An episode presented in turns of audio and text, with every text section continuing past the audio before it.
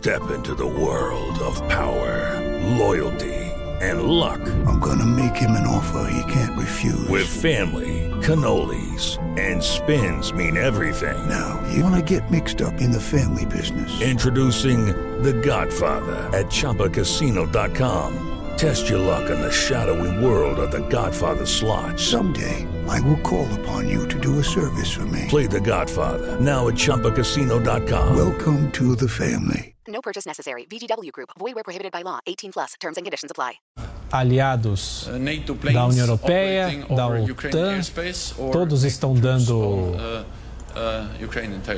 apoio à Ucrânia nesse momento, ao contrário dos outros apoios que eventualmente a Rússia vem recebendo de outros países nesse momento decisivo.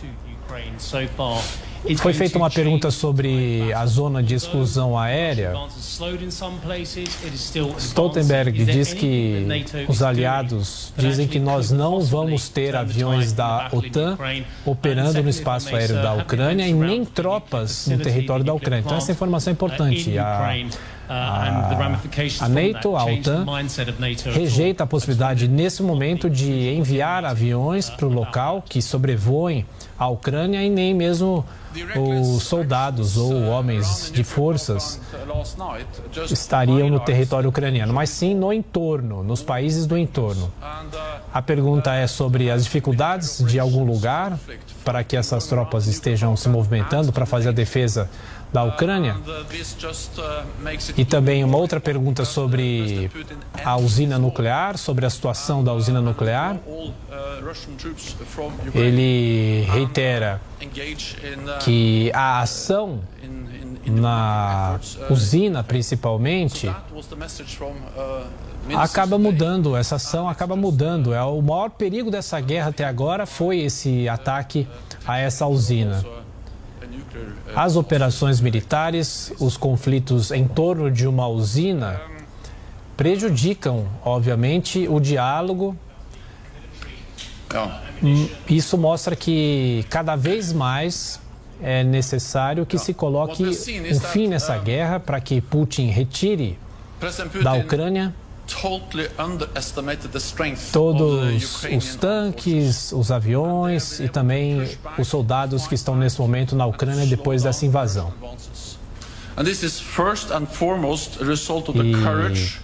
E ele reitera que há sim o medo de toda a Europa de haver um desastre nuclear por causa dessa ação. Bom, nesse momento a Jovem Pan segue acompanhando essa fala do secretário-geral da OTAN, Jean Stoltenberg. A gente encerra a nossa transmissão para a grande rede de rádios aqui do país, a rede Jovem Pan, mas continuamos com as transmissões com imagens nas nossas plataformas e na TV Jovem Pan News. 10 horas 2 minutos. Repita. 10 e 2. Jovem Pan Morning Show. Oferecimento Lojas 100. Aproveite as ofertas do Super Mês do Consumidor nas Lojas 100. O Super Mês do Consumidor já começou nas Lojas 100. Ar-condicionado TCL Split 9000 BTUs nas lojas 100, só 1.898 à vista. Ou em 10 de 189,80 por mês, sem juros. Refrigerador Panasonic VT40X 387 litros, Corinox, nas lojas 100, só 3.398 à vista. Ou em 10 de 339,80 por mês, sem juros.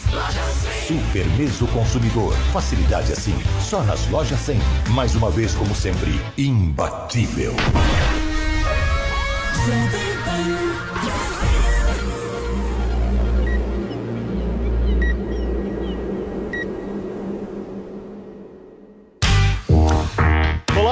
Dia para você, minha excelência. Sexta-feira e o Morning Show começando aqui na programação da Jovem Pan News. E no programa de hoje, vocês verão o ataque russo e a tomada de controle da maior usina nuclear da Europa. O presidente da Ucrânia, Volodymyr Zelensky, chegou a falar em terror nuclear e a gente, obviamente, traz essa discussão aqui para o Morning. Nós vamos também falar sobre a conversa que Bolsonaro teve com Boris Johnson sobre o conflito que está acontecendo no leste europeu. Segundo o governo britânico, os dois líderes concordaram em pedir um cessar-fogo. E uma campanha no Twitter pede a proibição da exibição de um documentário do Brasil Paralelo em universidades. A produtora diz que o filme está sofrendo um tipo de censura. Tudo isso, gente, muita, mas muita polêmica a partir de agora no Morning Show desta sexta-feira até às 11h30 da manhã, no rádio, no YouTube, na Panflix e quem sabe Paulinha Carvalho na televisão. Bom dia. Bom dia, Paulo Matias. No Twitter a gente tá, vocês sabem, é também a principal forma para a gente conversar aqui durante o programa, comentar todos os assuntos. Hoje a nossa hashtag é a seguinte, ó, hashtag não quero ver. Tem gente que não quer ver é, os filmes do Brasil Paralelo nas universidades. Tem gente que não quer ver mais guerra. Tem gente que não quer ver o casal Michel Temer e Marcela separados. Eu não sei o que é que vocês não querem ver.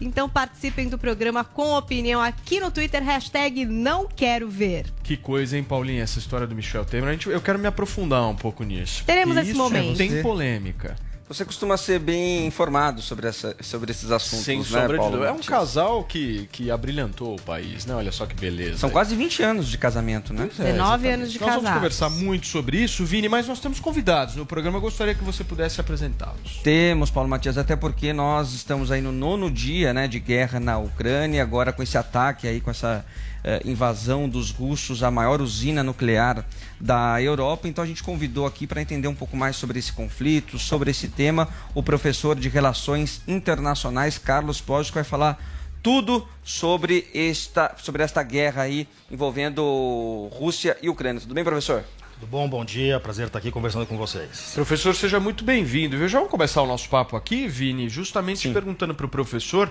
quais são as consequências dessa invasão da usina nuclear, né? Porque eu acho que está todo mundo perguntando o seguinte.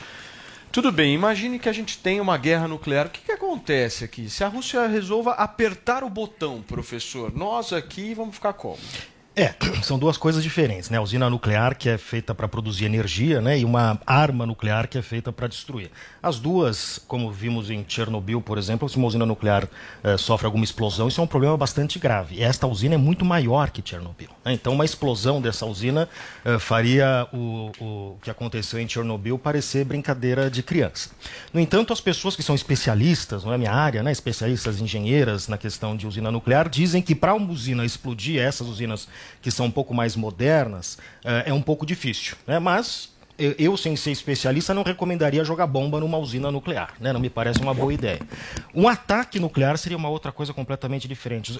O, os efeitos de um ataque nuclear vão muito além do ataque em si. Tem alguns especialistas que dizem eh, que, que ficaria uma nuvem de poeira no, no mundo que seria coisa de anos. Né? demoraria 10 anos para voltar ao normal. Isso fora os efeitos de radiação e etc. Então é uma coisa realmente trágica. Ô, professor, deixa eu só eh, tentar entender. Nós estamos discutindo aqui força política, certo, gente? E para mim hoje está absolutamente claro e traduzido de acordo com essas imagens que a gente vê, essas ameaças por muitas vezes que o Putin faz, que quem manda no mundo é quem tem arma nuclear, certo?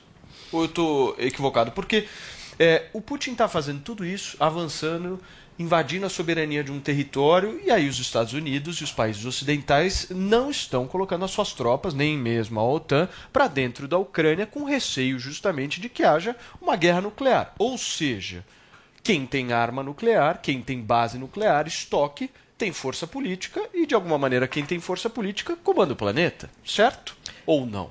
É, essa, você sabe que a gente nunca teve uma guerra entre grandes potências desde que foi inventada a bomba nuclear. Né? Nunca houve uma guerra entre duas potências com arma nuclear. Isso é o que a gente chama em relações internacionais de dissuasão. Né? A arma nuclear ninguém tem para usar e jogar no outro. A pessoa tem arma nuclear para se proteger. Né? É, então, quando diz que o Irã quer desenvolver uma arma nuclear, não é que ele quer sair jogando a bomba nuclear nos outros. A ideia é de que uma, um país com arma nuclear não é invadido. Por que não é invadido? Porque os custos da invasão são muito altos. Né? Então, a pessoa que vai invadir precisa fazer um cálculo de custo-benefício. O custo é altíssimo, logo não há invasão. Isso a gente chama. O que é dissuadir? É, fa é, fazer alguém não fazer algo, né? Vou, vou eu coloco uma câmera na minha, na minha casa para dissuadir o, o, bandido de me roubar, né? Ele vê que tem câmera, ele rouba o meu vizinho. É, então a arma nuclear tem um pouco essa função também de dissuasão e ela funciona e tem funcionado muito bem. Então vamos para a Europa conversar um pouquinho com o nosso correspondente internacional Luca Bassani, que vai nos atualizar sobre essa situação, principalmente essa guerra aí é, em relação às armas nucleares, o que assusta todo mundo, né, Luca? Quais são as últimas informações? Bom dia.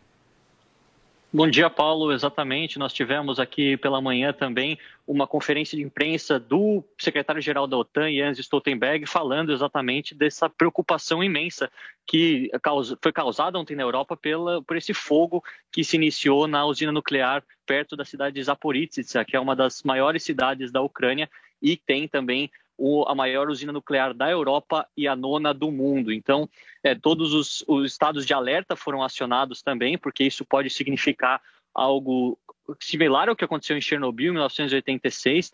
Ainda bem que foi o, o, fogo foi apagado pela manhã, mas os russos conseguiram o controle sobre essa usina, mais uma, né? Apesar de Chernobyl não ser utilizado, nós sabemos que é uh, também tem grande material radio, radioativo, vários detritos que podem ser utilizados eventualmente como uma estratégia da, do, do, país para dominar outras regiões da Ucrânia. Em relação também às falas da OTAN, nós temos ele sendo bastante enfático contra o Putin, dizendo que as sanções vão continuar, mas ao mesmo tempo que a OTAN é uma organização apenas de defesa e que, é, enquanto o conflito não chegar na OTAN, não é, não estar, os países, obviamente, que não vão comprar uma briga com a Rússia, mas também não vão tolerar nenhuma agressão a, aos países membros. Isso daí deixa em estado de alerta. Nós sabemos que novas tropas foram mobilizadas aqui para a Romênia, também para a Lituânia, a Polônia, todos esses países ao redor da Ucrânia e Rússia e que fazem parte da OTAN com medo exatamente de uma ação militar por parte dos russos também nesses outros países fala sobre essa invasão, sobre esse ataque? O que, que, eles, o que, que eles justificam? Olha, Vinícius, é, eu tenho contato diário com vários russos e a retórica da propaganda russa por lá ela é bastante intensa no que diz respeito a falar de desmilitarizar a Ucrânia, falar em desnazificar a Ucrânia. São argumentos que são repetidos várias vezes e que, de certa forma, para o Ocidente, para quem tem contato com a história da Ucrânia recente, após Euromaidan, ver também o presidente Zelensky eleito por 70% dos votos sendo um judeu e sendo o nazismo é, atrelado automaticamente com o antissemitismo, como é que poderia realmente ter uma força nazista tão grande na Ucrânia é, como os russos argumentam? Nós sabemos que é, são estratégias geopolíticas, o Putin quer exatamente enfraquecer a Europa ou pelo menos aterrorizar os seus vizinhos, e ter um vizinho democrático, ou pelo menos tentando uma via democrática, como a Ucrânia estava tentando nos últimos dias, não é interessante o povo russo tem sofrido muito com as sanções, várias empresas deixaram o país na última semana, vários serviços de streaming, cartão de crédito, é, também é, empresa, empresas conhecidas como a própria Apple pararam de operar no país, pararam de vender seus produtos no país e o rublo despencou, fazendo, obviamente, que os itens do dia a dia é, ficassem cada vez mais caros e, com isso, a vida da população ficasse muito difícil. Mas, de certa forma, essa retórica da propaganda russa ainda funciona para a maioria deles que acham que todo, tudo isso que acontece na Ucrânia é fake news do Ocidente. Muito bem, Luca Bassani participando com a gente. Hoje você está na Romênia, é isso, Luca? Uma paisagem bem bonita Exatamente, Paulo. acompanha por imagens. É, sim, vim aqui para ver essa situação também dos refugiados, é um aspecto que eu esqueci de falar. Mais de um milhão de pessoas já saíram da Ucrânia na última semana, uma média de mais de 100 mil pessoas por dia que vão principalmente para os países fronteiriços, que incluem a Polônia e também a Romênia, onde eu estou. A gente vê muita gente chegando, uma situação devastadora, realmente muito triste. Muito bem. Força aí, Luca. Bom trabalho para você. O jornalismo da Jovem Pan cobrindo toda a situação da guerra no leste europeu. Luca Bassani aqui com a gente. Zoe, você queria fazer uma pergunta para o professor, por favor? Eu queria. É, professor, você não acha que a intenção do Putin é atacar por dentro, mas é, muita gente está falando que essa é, a usina nuclear, ele queria explodir a usina nuclear. Você não acha que é um pouco de burrice da parte dele, se, se caso fosse essa a ideia dele? Porque não prejudicaria só a Ucrânia, mas também a Rússia, que é o país dele, prejudicaria a população dele. E o que ele quer é o contrário, né? Desestabilizar é, a infraestrutura do país inimigo.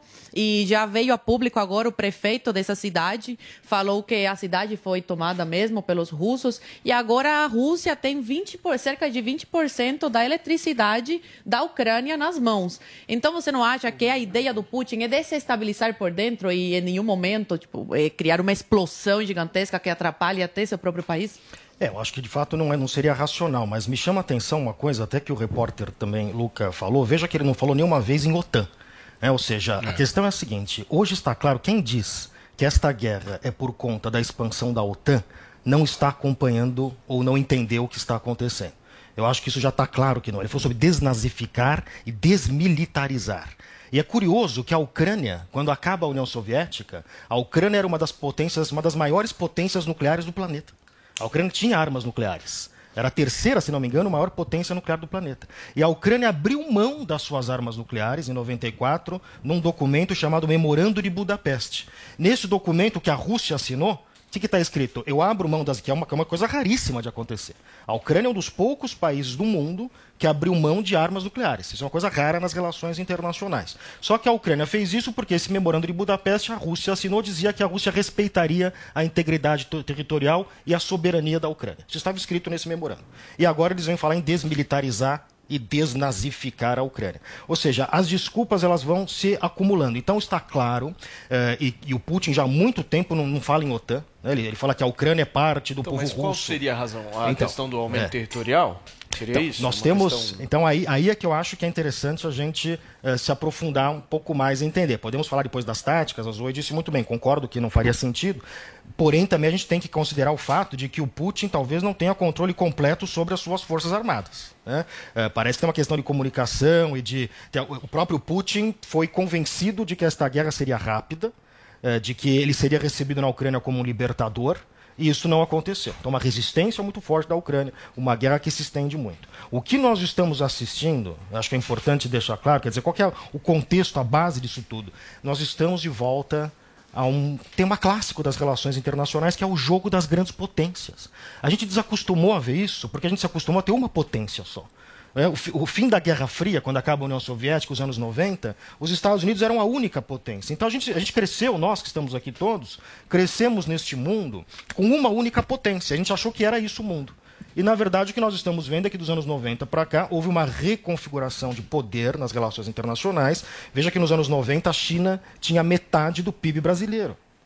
Não, é, não era a China que é hoje. Né? Então, o crescimento da China, a Rússia se, se reafirmando, porque a Rússia nos anos 90 era uma potência derrotada, humilhada, pós-Guerra Fria, etc. Hoje a Rússia está se reerguendo e voltando ao jogo das grandes potências. E aí estamos vendo um, pensamento de esfera de influência. Né? Então, a OTAN entra nesse cálculo? Entra nesse cálculo. Né? Mas é parte de uma coisa muito maior que não é só por causa da OTAN. O Putin não reconhece o direito da Ucrânia de existir enquanto um Estado Estado independente e soberano. Isso é muito claro.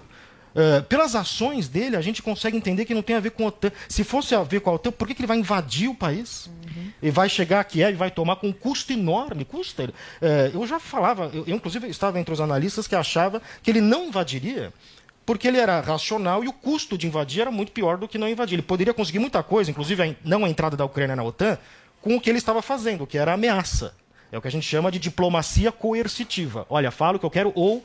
Então ele poderia fazer isso. Agora ele entrou na, na, na Ucrânia, invadiu a Ucrânia e está sendo um completo desastre isso que eu ia político. perguntar, professor. É um desastre, desastre político, falam isso, que ele, é. enfim, é, achou que resolveria rápido, que agora se prolonga, enfim.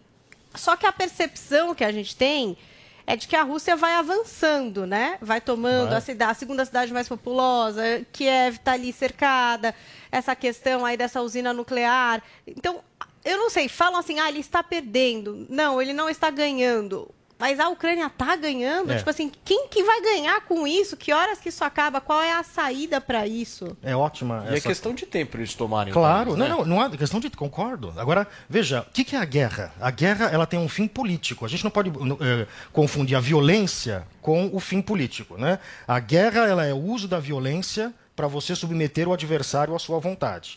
Eh, nesse sentido, Putin, cedo ou tarde, provavelmente vai tomar a Ucrânia, com, com mais custo ou menos custo. Mas tomar é o quê? Pode- Anexar? É ele, tirar ele o pode governo? O que, que é, ele, ele pode colocar alguém da confiança dele na, na- no governo em Kiev, ele pode ocupar, etc.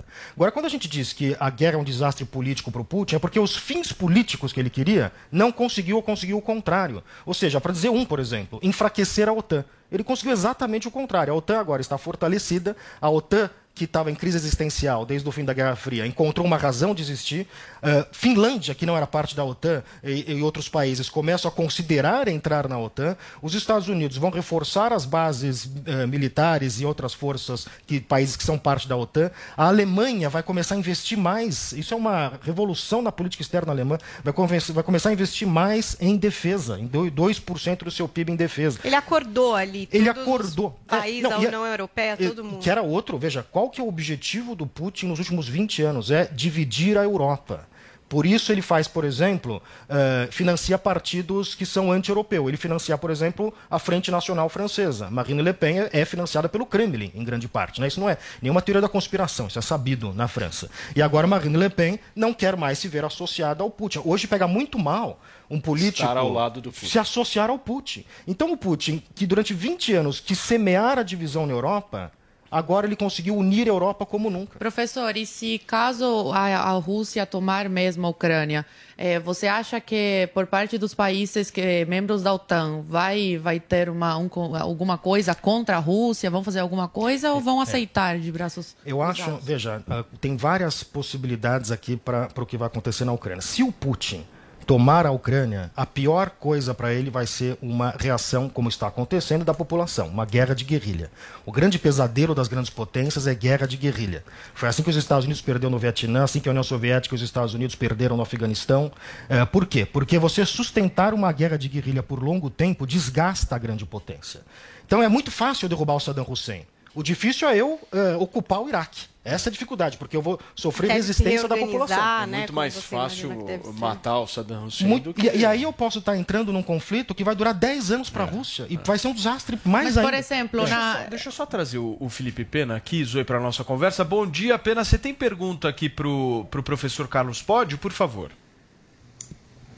Bom dia, Paulo. Bom dia, Carlos Gustavo. Bom dia a todos. É, eu tenho acompanhado aí as- a- os comentários do Carlos na, na imprensa, bastante esclarecedores sempre, tá ajudando a popularizar um tema que é tão árido e confuso, né, Paulo? É, Bastante confuso esse tema da, da guerra na, na, na Ucrânia. A pergunta que eu tenho para o pro Carlos é uma pergunta que tem a ver com a guerra da, da, na Ucrânia, mas tem que a ver também com o discurso interno aqui no país. Ontem o Paulo Matias ele leu um, uma- um pedaço da coluna do Lauro Jardim, no programa, que falava sobre uma mensagem que o presidente Bolsonaro mandou para o seu círculo próximo por WhatsApp. E nessa mensagem dizia, entre outras coisas, o seguinte: estamos diante de uma nova ordem mundial. Nessa nova ordem mundial, o comunismo foi é, substituído pelo progressismo e seu berço é a Europa. E agora só temos três grandes partes do mundo: a Rússia, a China e a Liga Árabe. Os Estados Unidos não são mais virtuosos. Eu queria que você comentasse essa mensagem do presidente Bolsonaro e me fizesse entender, porque eu pessoalmente não consegui entender nada do que está dito nesse texto que o Bolsonaro enviou. Pois é, compartilho com, com, esse, com esse seu estupefamento, não sei se essa é uma palavra, inclusive. Né? Veja só, quando a gente fala de nós, isso é importante quem nos ouve entender. Quem fala de nova ordem mundial, são du- dois significados para isso. Um é o significado de teoria da conspiração, que acho que é um pouco isso que você está falando. Eh, não me cabe eh, explorar isso aqui. Na minha área, relações internacionais, o conceito de ordem é um conceito técnico. É, um ordenamento mundial. Nós temos uma ordem mundial. O que, significa ordem? Quando a gente fala de ordem, estamos falando de regras, normas, etc. No campo internacional, quem é que dá as regras e as normas? É um entendimento entre os Estados, em que os Estados mais poderosos falam mais. Isso é o que funciona no sistema internacional. Razão pela qual a ordem mundial que temos agora é uma ordem muito influenciada pelo poder dos Estados Unidos. Né? As regras, as normas, as leis, é o que a gente chama em relações internacionais de ordem internacional liberal. Por que liberal? Porque fala em livre comércio, fala em democracia, fala em instituições. Todas essas questões não são questões uh, dadas por Deus ou, ou por extraterrestres. É, é, é, esses valores, direitos humanos, democracia, são valores que refletem os valores do Ocidente, que são os estados mais poderosos. No momento que nós temos uma reconfiguração de poder, outros estados aparecendo com mais poder, esses estados olham para essa ordem e falam assim: não, acho que essa ordem dá muito espaço para os Estados Unidos. Eu quero meu espaço também. Então, no fundo, uh, o, o, Putin invadindo a Ucrânia, ele está dizendo: eu não concordo com esta ordem. Não concordo, inclusive, com a regra basilar dessa ordem, que é a seguinte: estados maiores não saem por aí incorporando estados menores. Eu discordo dessa ordem. A resposta dos Estados Unidos não é só por causa da Ucrânia, mas é porque ele está defendendo esta ordem, os valores desta ordem. Se ele deixa a Rússia tomar a Ucrânia, isso vai mandar uma mensagem para o resto do sistema internacional que agora as novas regras permitem que países maiores saiam, saiam tomando países menores. Nesse sentido, acho que nós estamos começando, e a guerra na Ucrânia marca isso, o início de no, um novo ordenamento do sistema internacional, que não tem nada a ver com a teoria da conspiração. O, o Pena, deixa eu só, deixa eu só passar para Paulinha, porque essa história fez a gente lembrar agora daquela série Chernobyl, né, Paulo? É, a gente acabou de citar aqui, né, Chernobyl, e que inclusive inclusive se tornou a quarta produção mais assistida na HBO Max nessa última semana. Então fica a dica para você, é uma minissérie de 2019 que traz aí tons de suspense e terror para narrar exatamente esse acidente que aconteceu em 1986 na antiga União Soviética, ao lado da cidade ucraniana de Pripyat. E é uma ótima série não só porque traz aí toda essa história do segredo, de quem se responsabiliza, de como se responsabiliza, como isso vai ser contado para o mundo, quem errou, quem não errou, como é que faz para reverter a população no escuro, né, em relação ao que estava acontecendo ali. É bastante interessante e está disponível para vocês na HBO Max. Já vou deixar uma outra dica que é um merchan do Drops da Pan, que todo uhum. sábado está aqui na Jovem Pan horas, News, Paulinha? às 11h20 da manhã, o programa do qual participo junto com Camila Pavão, é, com Caio Sandim e com a Miriam Spritzer, direto de Nova York. E a Miriam fez um levantamento de séries, documentários e filmes que podem ajudar você a entender melhor o que está acontecendo aí entre Rússia e Ucrânia. E também em relação a entretenimento, a gente tem mais aí um embargo, digamos assim, Academia Internacional de Televisão, Artes e Ciências, que é quem concede o Emmy nos Estados Unidos, vai desclassificar produções inscritas para a premiação deste ano, associadas ou financiadas pela Rússia. O Terry O'Reilly, que é o presidente é, da entidade, disse o seguinte: ó, como criadores que dependem de liberdades robustas para lançar luz sobre histórias que elucidam e impactam o mundo ao nosso redor, nossos membros sentem um profundo parentesco e preocupação com todo o povo ucraniano cujas liberdades correm o risco de serem ultrapassadas por essas ações hostis. E a gente também tem a notícia do Hollywood Reporter de que estúdios de cinema como a Universal, a Paramount, a Warner Bros., a Sony, a Disney suspenderam lançamentos na Rússia até que Putin anuncia aí um cessar-fogo. Então, por exemplo, Batman, que está estreando no mundo inteiro, ou Morbidos, todos suspensos aí de serem lançados na Rússia. Muito bem, Paulinha. Só lembrando em que plataforma essa série Chernobyl a gente encontra? HBO Max, tá. Chernobyl tá. e Drops nesse sábado 11 e 20 da manhã aqui na Jovem Pan News. Miriam Spritzer vai trazer esse listão bem importante aí com filmes, séries e documentários para você entender melhor é, esse conflito. Ou seja, a galera assiste o Drops e se prepara justamente para a maratona do final de semana, certo, Vini? Essa Exato. maratona é fundamental, principalmente em situação de guerra. Precisamos nos distrair um pouco, certo? Ué, mas é distração com informação, né? É interessante de acompanhar. Tem um documentário muito bom do Putin que traz ali as pessoas que eram próximas próximas a ele é. para entender um pouco melhor, né? Esse homem que está causando todo esse problema, enfim. Muito tem um bem. monte de boas ideias ali para maratonar. É isso aí, gente. Vamos nessa então? Vamos lá. Eu queria muito uh, desejar um bom dia para você que nos acompanha, também pela TV Jovem Pan News Morning Show entrando no ar agora para você que nos acompanha. Nós estávamos uh, conversando aqui também no rádio, no YouTube e na Panflix sobre toda essa situação que envolve o leste europeu, a invasão uh, russa na Ucrânia. Nós estamos recebendo aqui, gostaria apenas de apresentar para quem está chegando agora na TV Jovem Pan News, o professor Carlos Gustavo Poggio. Ele que é professor de Relações Internacionais, especialista em política americana, inclusive da Fundação uh, Álvares Penteado, certo? A Faculdade Armando Álvares Penteado, a FAP. Muito bem. Temos também o nosso Felipe Pena e eu quero aqui justamente entender um pouco mais sobre tudo isso que a gente está conversando. Afinal de contas, nós temos uma tomada de uma usina importantíssima, certo? Que é a maior usina ucraniana. Sim. Professor, eu queria muito poder entender o seguinte: tudo bem, houve essa invasão uh, nessa usina ontem, houve esses ataques, esses bombardeamentos, ok, tudo isso a gente já está sabendo. Agora nós estamos na sexta-feira, dia 4 de março de 2022. Amanhã, qual é o próximo passo? Ou seja, nós vamos seguir. Qual o passo, próximo? Dá para a gente prever o que, que Putin vai fazer amanhã, o que Putin vai fazer no domingo? E algum tipo de perspectiva de, de, de encerramento dessa história? Quando é que termina essa história? É, é, a dificuldade de prever o que está acontecendo, eu diria que o próprio Putin não esperava que a coisa se desenrolasse dessa forma. Ele esperava que fosse mais rápido. Eu acho que se há, se há alguma previsão que a gente pode fazer é que o Putin deve recorrer cada vez mais à violência, cada vez mais ao uso de armas mais poderosas, bombas, bombardeios, esse tipo de coisa. Porque parece que ele está tendo dificuldade, do ponto de vista logístico, de avançar uh, com seus tanques de guerra e outros equipamentos militares. Ficou famoso, vocês devem ter visto, uh, não sei quantos quilômetros, 60 quilômetros de tanque que estavam uh, chegando a Kiev e Sim. tal. Esses tanques ficaram dois, três dias sem avançar direito. Ou seja, então não é, é, é um congestionamento, não é um ataque militar. Né? Uh, então, se a coisa não avança, se não tem logística, existe uma frase de um general famoso que fala assim: os amadores falam de estratégia, os profissionais falam de logística em guerra. Guerra é logística. O que é logística? É como eu levo é, um equipamento X do ponto A para o ponto B. Não é simples. Por exemplo, agora vai começar, uh, vai terminar o inverno na Ucrânia. Isso significa que vai começar a derreter a neve. Isso significa que vai começar a ser mais difícil avançar com tanques de guerra, porque uh, eles podem se ficar presos na lama, esse tipo de coisa. Então é, é muito difícil a gente planejar o que, que, são os próximos, os próximos passos. Eu diria, em linhas gerais, que há uma, uma indicação de que Perfeito. ele deve recorrer a mais bombardeios.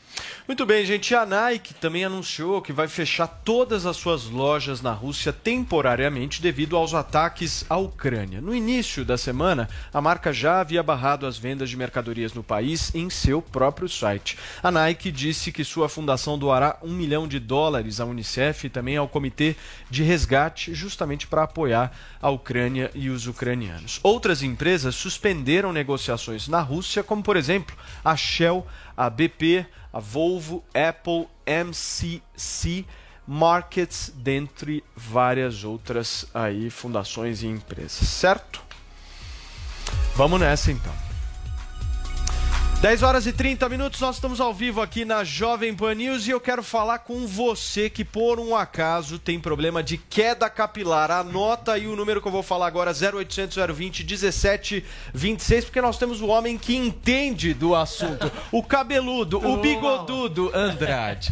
Pô, cresceu muito seu bigode. Foi o Hervik? Pô, foi o Hervik, né? Cresceu rápido, porque geralmente demora. Quando você tira o bigode, demora pra crescer. Cara. Mas cresceu rápido. E eu vi no teu Instagram ontem que o pessoal tava comentando a diferença eu que eu estou já. feliz com é. o meu tratamento. Muita gente me pergunta o seguinte, Paulo, ah. você está fazendo. Você fez transplante? Não, Paulinha Carvalho, eu não fiz transplante. Perguntaram ontem. Eu simplesmente sou um cara regrado. Sou uhum. um cara que está usando o Hervik de manhã e de noite, de manhã e de noite. E aí, meu amigo, dá resultado. É isso que eu tô feliz. Dá Exatamente. Resultado. A gente fala pro pessoal de casa fazer o tratamento correto. Então, usa as duas vezes por dia o Hervik, você que está sofrendo com queda de cabelo, tanto homens quanto mulheres, inclusive homens que querem usar na barba, tá com uma falha, gente, aqui outra falha ali, quer fechar a barba para ficar sem falha. A dica é fazer também o uso do Hervik. Então você vai ligar no 0800 020 1726. 0800 020 1726, ligação gratuita para qualquer lugar do Brasil, viu, Paulo? Quem que é? Esse aqui é o Bruno que nós estamos trazendo aqui. E, inclusive, bem, hoje, para responder algumas dia, perguntas específicas, o pessoal, tem, o pessoal tem algumas dúvidas assim: ah, mas o tratamento, quanto tempo eu tenho que fazer e tudo mais. E o Bruno é um dos nossos clientes que nós trouxemos aqui já, que fez o tratamento e que nada melhor trazer uma pessoa que usou, que está vendo o resultado, para poder falar isso pra gente, né, Ô, Paulo? Bruno, conta um pouquinho pra gente como é que foi esse tratamento. Qual que era teu problema? O meu problema, tudo bem? Bom dia, tudo bom bem? dia a todos. Hoje eu vim falar um pouco da experiência que eu tô tendo com o produto da Ervic. Que é sensacional. Que é tônico capilar. Eu tô muito satisfeito, que assim, já há seis meses que eu tô usando ele. E já faz uns três meses mais ou menos que eu tô vendo o resultado. E assim, tô super satisfeito, tô feliz com ele. E assim, eu tava com um problema de queda capilar, né? E ele tava caindo muito. Muito assim que eu não sabia o que fazer. E aí eu comecei a usar o produto e em torno de um mês, mais ou menos dois meses, eu comecei a ver o resultado. E quantos anos você tá hoje, Bruno? Eu tenho 32. 32 anos. Às 32 vezes as anos. pessoas elas acham que esse problema capilar, Paulo, ela vai vir lá com, com 50, 60 Não, anos. não. Não. Já começa Eu sou cedo. testemunha disso, Imagina, meu já amigo. começa cedo. E a gente sabe que às vezes é alimentação. com 20 e poucos anos. Imagina. Tinha 25, 26 o estresse, às vezes, do dia a dia, tudo isso causa queda de cabelo. Então, o Bruno aqui, gente, também com 30 e poucos anos já tá fazendo uso, viu o resultado, porque quanto antes você começa, melhor você vê o resultado. E quantos dias o primeiro resultado foi? Foi um mês e meio para dois meses. Então, quando a gente falou que foi potencializado, faz seis meses que você está usando, Isso, né? seis A meses. gente, no final do ano agora, Paulo, a gente potencializou o resultado do Hervik. Então ele tá um 2.0. Então o que você via o resultado em 30, 60 dias, hoje você tá vendo em menos de um mês. Então quem tá nos acompanhando agora, gente, que quer ver o seu cabelo voltar a crescer, tá com aquelas entradas, nós temos também a foto do antes e depois Cadê do Bruno ali no tratamento, gente, que é espetacular. Olha, esse, essa foto, inclusive, é três meses, né, Bruno? Isso. São três meses essa foto do antes e depois. Quem tá acompanhando aí na Panflix, quem tá acompanhando no YouTube, gente, três meses de tratamento, ele já teve esse resultado. Então, é sensacional. E sem falar da autoestima, né, Da Bruno? autoestima. É Autoestima que muda Vou falar um completamente. negócio pra vocês, que esse negócio de autoestima pra quem tem problema capilar é sério. É muito sério. Às vezes a gente fala, ah, o careca aí e tal. Cara, vou te falar, influi diretamente. Não, o Bruno Influi, mesmo falou- influi. a gente Só tá- quem sabe que quem perde cabelo. A gente tava conversando, ele falou que às vezes ele queria sair, passar um gel, pentear o cabelo, fazer um negócio diferente, não conseguia mais por conta disso. Andrade, beleza. Estamos apresentando aqui o Hervik, esse tônico Sim. capilar que você só consegue adquirir ligando no 0800 020 1726. Mas eu quero saber Ah. da promoção hoje. Vamos apresentar coisa boa pra galera e o horário. com certeza. A galera precisa de horário. Não tem essa coisa, Com ah, certeza. hoje. É, não, não, não, deixa tem que ligar agora, Não, gente. até que horas e qual o desconto? É o seguinte, 0800 020 1726. Você vai ligar agora, pega o telefone, a ligação é gratuita. Paulo, é o seguinte, ontem nós recebemos a notícia que uma das matérias-primas que tem na composição do Hervik, ele está em falta. Não está chegando essa composição, essa matéria-prima pra gente. Então até ontem nós tínhamos em torno de 2 mil Herviks disponíveis. Só que nós participamos do Pânico também, teve algumas outras ações, então já saiu desses 2 mil uma quantidade. Então hoje... Quantos por cento de desconto? Ó, 50% vai pagar só Metade. metade do preço. Quem tá acompanhando agora vai pagar metade do preço. Pode parcelar em 10 vezes sem juros. Entrega e ligação gratuita no 0800 020 1726. E Paulo, 15 minutinhos de promoção. E aí, 100 primeiras pessoas que ligarem Boa. nesses 15 minutos, eu vou mandar o Relax Max de presente, de graça pra casa. E sem contar que eu desafio fazer o antes e depois. Paulo. Turma, olha só, 0800 020 1726, 0800 020 1726 tem 50% de desconto, mais inclusive um belíssimo brinde. Valeu, Exatamente. Andrade. Valeu, obrigado, Paulo. querido. Valeu, Paulo. Bruno. Obrigado, gente. Vamos nessa, então, continuando o nosso morning. 10 horas e 35 minutos, gente. Nós estamos ao vivo aqui na Jovem Pan News e o presidente Jair Bolsonaro conversou com o primeiro-ministro britânico Boris Johnson sobre a guerra na Ucrânia. Enquanto isso, o governo se prepara agora para receber refugiados do conflito direto de Brasília. A informação chega com a Yasmin Costa. A concessão do visto humanitário vai ficar em vigor até o dia 31 de agosto deste ano e terá validade de 180 dias. A ajuda será concedida a ucranianos e apátridas afetados ou deslocados pela situação de conflito armado na Ucrânia. Para solicitar o visto, a pessoa precisa apresentar os seguintes documentos à autoridade consular: documento de viagem válido, formulário de solicitação de visto preenchido, comprovante de meio de transporte de entrada em território brasileiro e atestado de antecedentes criminais expedidos pela Ucrânia. A embaixada do Brasil em Varsóvia, Bucareste, Budapeste, Praga e Bratislava estarão habilitadas a processar os pedidos de visto para acolhida humanitária. Depois de entrar no Brasil, a pessoa tem um prazo de 90 dias para dar entrada no pedido de visto humanitário. Após isso, o cidadão também tem a possibilidade de solicitar uma autorização de residência temporária. E essa autorização tem um prazo de dois anos. Para o requerimento de autorização de residência, são necessários os seguintes documentos: documento de viagem, ainda que a data de validade esteja expirada, certidão de nascimento ou casamento ou certidão consular e declaração, sob pena da lei, de ausência de antecedentes criminais no Brasil e no exterior nos últimos cinco anos anteriores à data de requerimento da autorização de residência. Nesta quinta-feira, durante a live semanal, o presidente Jair Bolsonaro reforçou que o Brasil continua em situação de equilíbrio com relação à guerra. O pessoal muitas vezes questiona né, que ele tem que ter uma posição mais firme de um lado ou de outro. O Brasil continua numa posição de equilíbrio. Tá? Nós temos negócio com os dois países, é, não temos a capacidade de resolver esse assunto. Então, o equilíbrio é a posição mais sensata por parte do governo federal. Nós torcemos e, no que for possível, nós faremos é, pela paz. A guerra realmente é, não vai produzir efeitos benéficos nem, nem, para nenhum dos dois países, muito menos para o mundo qualquer conflito, como está vendo esse agora, as consequências estão aí. Também nesta quinta-feira, o presidente conversou por telefone com o primeiro-ministro britânico Boris Johnson. Na conversa, eles concordaram em pedir um cessar-fogo urgente na Ucrânia e disseram que a paz deve prevalecer na região. Em nota, o governo britânico disse que o Brasil foi um aliado vital na Segunda Guerra Mundial e a voz do governo brasileiro é novamente crucial nesse momento de crise. Os líderes líderes concordaram com a importância da estabilidade global e o primeiro-ministro disse estar ansioso para trabalhar em estreita colaboração com o presidente Bolsonaro em questões bilaterais importantes, como segurança e comércio. Tá aí, gente, um bom resumo aí da reunião, da conversa que o presidente Jair Bolsonaro teve com o primeiro-ministro britânico Boris Johnson. Zoe, como é que você viu isso e como é que você está vendo justamente esse relacionamento do Bolsonaro com o primeiro-ministro britânico? Olha, Paulo, é, o governo Bolsonaro, o Brasil, está se posicionando como deveria se posicionar. E o que a gente pode fazer agora, o Brasil, longe, né, estamos muito longe dessa, dessa guerra, é acolher as vítimas, né, desses, da, as vítimas desses é, governos autoritários, como é o da Rússia, que está atacando o seu país. É só isso que a gente pode fazer à distância por, por hora. Acolher essas pessoas, dar a possibilidade de, de construírem as suas vidas aqui e acolher todo tipo de pessoa que esteja fugindo de governos autoritários. Pena, e aí, o que, que você achou dessa conversa? Eu não, eu não, vejo muito resultado na conversa do, do Boris com, com o Bolsonaro. Eu acho que o Brasil não é um player importante, isso é fato, não é um player importante. Agora, como eu já disse em programas anteriores, o Bolsonaro tem uma posição errática com relação a esse conflito.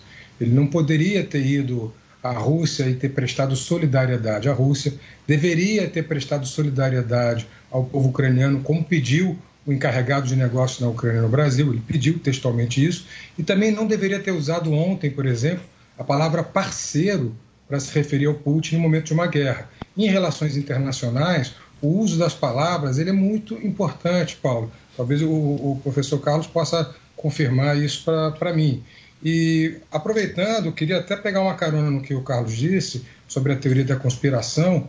Eu, e jogando um pouco para a minha praia, que é a linguística, eu sou semiólogo, a teoria da conspiração sempre é baseada em algumas palavras-chave, palavras-chave que despertam medo.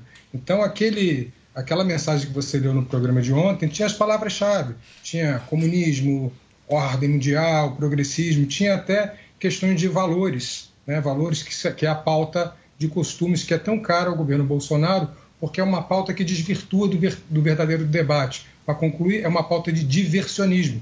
Em vez de estar falando sobre os problemas reais do Brasil, que são o desemprego, a fome, 35 milhões de pessoas abaixo da linha da pobreza, fila para osso no Brasil, fila para osso no Brasil, uma situação avassaladora de devastação na economia brasileira, você diversiona, faz um diversionismo do assunto para temas de medo, para palavras-chave que fazem a teoria da conspiração, e a partir daí você tem um tema diversionista. Pois é, né, Pena?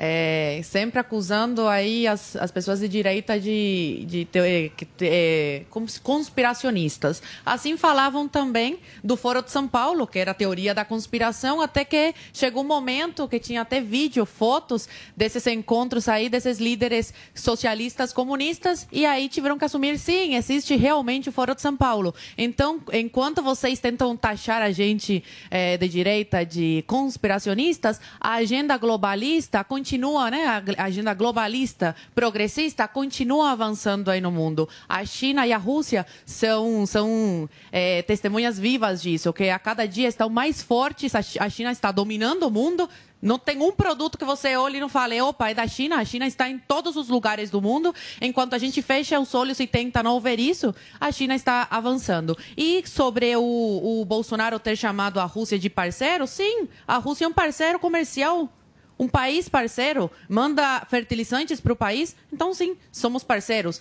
E essa visita do Bolsonaro à Rússia foi antes da guerra começar, foi antes da invasão. E, o pro, e vou continuar repetindo aqui, porque a esquerda fecha os ouvidos para ouvir isso. Mas a, a Ucrânia não achou problema o Bolsonaro ter visitado a Rússia. E falou: opa, quando tiver uma oportunidade, venha nos visitar também. Então a, a própria Ucrânia não vê problema nisso, mas a esquerda esquerda brasileira tem que haver problema em tudo, sempre. Pena só para fechar, curtinho, por favor.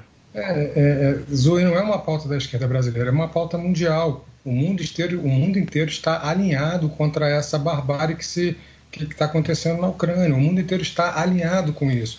E a teoria da conspiração. O Bolsonaro também, tanto que está recebendo essas pessoas. Deixa você falar, deixa eu concluir, por favor. Essa teoria da conspiração que ontem o Paulo mencionou, nesse e-mail, nesse, nessa mensagem de zap do Bolsonaro, ela existe perpetuada pelo próprio presidente, inclusive na própria Ucrânia, entre os próprios russos.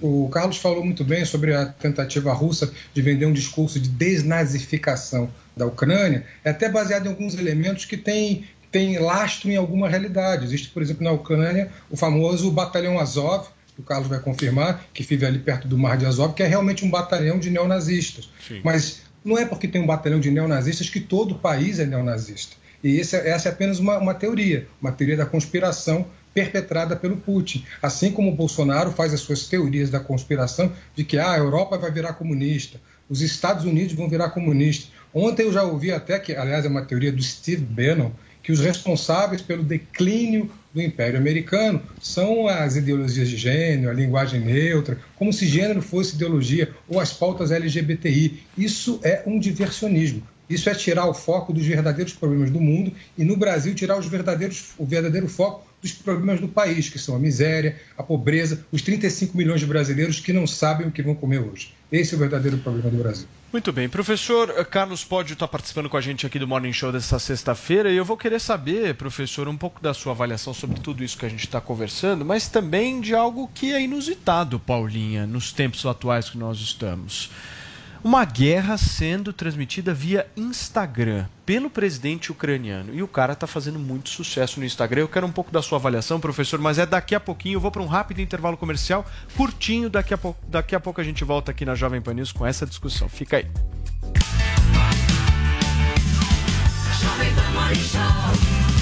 Chegou o novo Tigo 5X, a nova sensação da Caoa Sherry. O Tigo 5X agora é Pro com muita novidade tecnológica que o torna imbatível. Venha correndo e aproveite as imperdíveis condições de lançamento com pronta entrega. Acesse d21motors.com.br barra ofertas e consulte condições. No trânsito, sua responsabilidade salva vidas.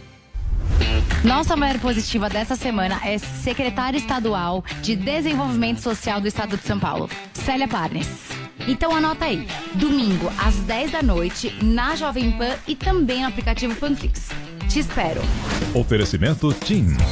Imagine as possibilidades. Jovem Pan Morning Show. Jovem Pan Morning Show. O Super Mês do Consumidor já começou nas lojas 100. Loja 100. Estofado Atlas 2, tecido marrom, retrátil e reclinável. Nas lojas 100, só 1.498 à vista. Ou em 10, de 149,80 por mês, sem juros. Ventilador Arno 40 centímetros, 6 pás, com controle remoto. Nas lojas 100, só 298 à vista. Ou em 10, de 29,80 por mês, sem juros. Super Mês do Consumidor. Facilidade assim, só nas lojas 100. Mais uma vez, como sempre, imbatível. Chegou, tá no ar, vai começar. Pode ter certeza. Chuchu Beleza. Chuchu Beleza. Oferecimento C6 Bank. Baixe o app e abra sua conta. Gente, e eu que tava indo pra Nova York, aí virei pro Rô, falei que a gente precisava comprar dólar. O Rô falou, Sam, esquece. Entra agora no app do C6 Bank e abre uma conta global. Falei, que é isso? Aí ele me explicou que é uma conta em dólar ou euro no mesmo app da minha conta C6 Bank no Brasil. Super fácil de abrir, que é só seguir o passo a passo e pronto. Aí com a conta global a pessoa consegue comprar dólar ou euro com a cotação menor, pagando menos IOF, consegue fazer saques no exterior e o melhor, né? Qualquer compra internacional com a conta global sai em média 7% mais barata que com o cartão de crédito, você acredita? Não, falei, então tá. Eu abro a conta global no C6 Bank, a gente vai pra Nova York, eu compro aquela bolsa carérrima que eu tava de olho, e com o dinheiro que eu economizar eu te pago um jantar no Cipriani pra você não brigar comigo, que tal? ah, parece maluca, né? não, sério. Se você vai viajar e é que nem eu, que gosta de gastar, mas não gosta de jogar dinheiro fora, abre agora uma conta no C6 Bank. Doutor Pimpolho. Droga. Detesto ter que trazer cachorro pra passear, meu. Que saco. Vai, Atila. Faz cocô logo que eu tô cheio de coisa pra fazer. Vai, meu. Aí, acabou? Então vambora, vai, meu. Ô, ô, ô, você não vai recolher o cocô do cachorro? Quem? Eu? É. Você vai deixar o cocô do seu cachorro aí no meio da calçada? Vou. Por quê, meu? Algum problema? Lógico que tem, pô. Você não sabe que as pessoas quando saem pra passear com o cachorro tem que sair com um saquinho plástico pra recolher cocô? Amigo, saquinho plástico até trouxe, meu. Mas catar esquece. Por que não? Porque eu tenho nojo, meu. Só de pensar eu já quase vomito, meu. Que frescura, pô. Se o senhor tem nojo de recolher cocô, o senhor não devia sair pra passear com o cachorro. Fala isso pra minha mulher, então, meu. Ela que fica me enchendo o saco pra passear com o Átila. Que absurdo. Meu, já que você tá tão indignado, meu, quer catar o cocô pra mim? Como é que é? É, meu. Mas eu te pago, ó. 20 reais pra você recolher esse cocô e jogar na lixeira pra mim. Hã? 20? É, ó. Tá aqui o saquinho. Não, 20 não. 50. Tá bom, vai, meu. 30 e não se fala mais nisso, beleza? Tá. Bom, agora que eu já vi que você topa recolher cocô na rua, tem um maré turbo estacionado em frente à minha empresa, meu. Quanto você quer pra tirar aquela bosta de lá, hein, meu? Doutor Pimpolho. Chuchu Beleza. Quer ouvir mais uma historinha? Então acesse youtube.com barra chuchu beleza. Seja muito bem-vindo, são 10 horas e 50 minutos. A gente está conversando um pouco sobre a situação na Ucrânia e nós recebemos hoje aqui no Morning Show o professor Carlos Poggi. Professor, muito obrigado viu, pela sua participação, pela conversa, altíssimo nível aqui, buscando trazer informações para todos que nos acompanham. Volte sempre. Muito obrigado, bom dia a todos, um prazer participar. Muito bem, gente. Olha só, em viagem ao México, Lula pede o fim da guerra na Ucrânia e o presidente Bolsonaro responde à crítica recebida pelo petista. Os dois prometem novidades para as candidaturas nas eleições deste ano e o Michael Mendes preparou uma matéria para gente. O ex-presidente Lula, que cumpre a agenda no México, voltou a pedir paz entre Rússia e Ucrânia. Que o mundo está precisando de paz. O mundo está precisando de amor. O mundo o mundo está precisando de compreensão. O mundo está precisando de fraternidade. Lula endossou o discurso do presidente da Ucrânia, Volodymyr Zelensky, sobre um possível encontro com Vladimir Putin, presidente da Rússia. Para o ex-presidente Lula, é o momento de acabar de vez com esse conflito. Governantes, baixe as armas. Sente na mesa de negociação e encontre a solução para o problema que levou vocês ao começo de uma guerra. Enquanto isso, no Brasil, o presidente Jair Bolsonaro, em conversa com os apoiadores, criticou o ex-presidente Lula, depois de ouvir uma crítica do petista sobre a viagem que Bolsonaro fez à Rússia para se encontrar com Vladimir Putin. Esse cara aí não tem nada a ver com a gente. Tirando foto, tirar foto. Nem a orelha dele ali. O ex-presidente Lula ainda cumpre agenda no México com o presidente López Obrador. A expectativa é que na volta ao Brasil ele anuncie a candidatura oficial para a presidência da República e a expectativa de também anunciar como vice Geraldo Alckmin. Já o presidente Jair Bolsonaro articula com apoiadores encontrar o melhor nome para ser o vice dele na campanha de reeleição. O nome de Braga Neto tem ganhado força. Outro nome oferecido a Jair Bolsonaro é do general Augusto Heleno.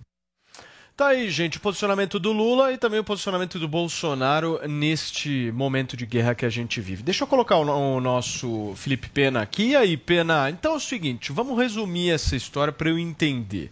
Lula quer paz e Bolsonaro o malvadão. É isso, Zoe Martinez? É isso mesmo, Paulo. É assim que funciona. A culpa da fome no mundo é do Jair Messias Bolsonaro. Tudo é culpa do Bolsonaro.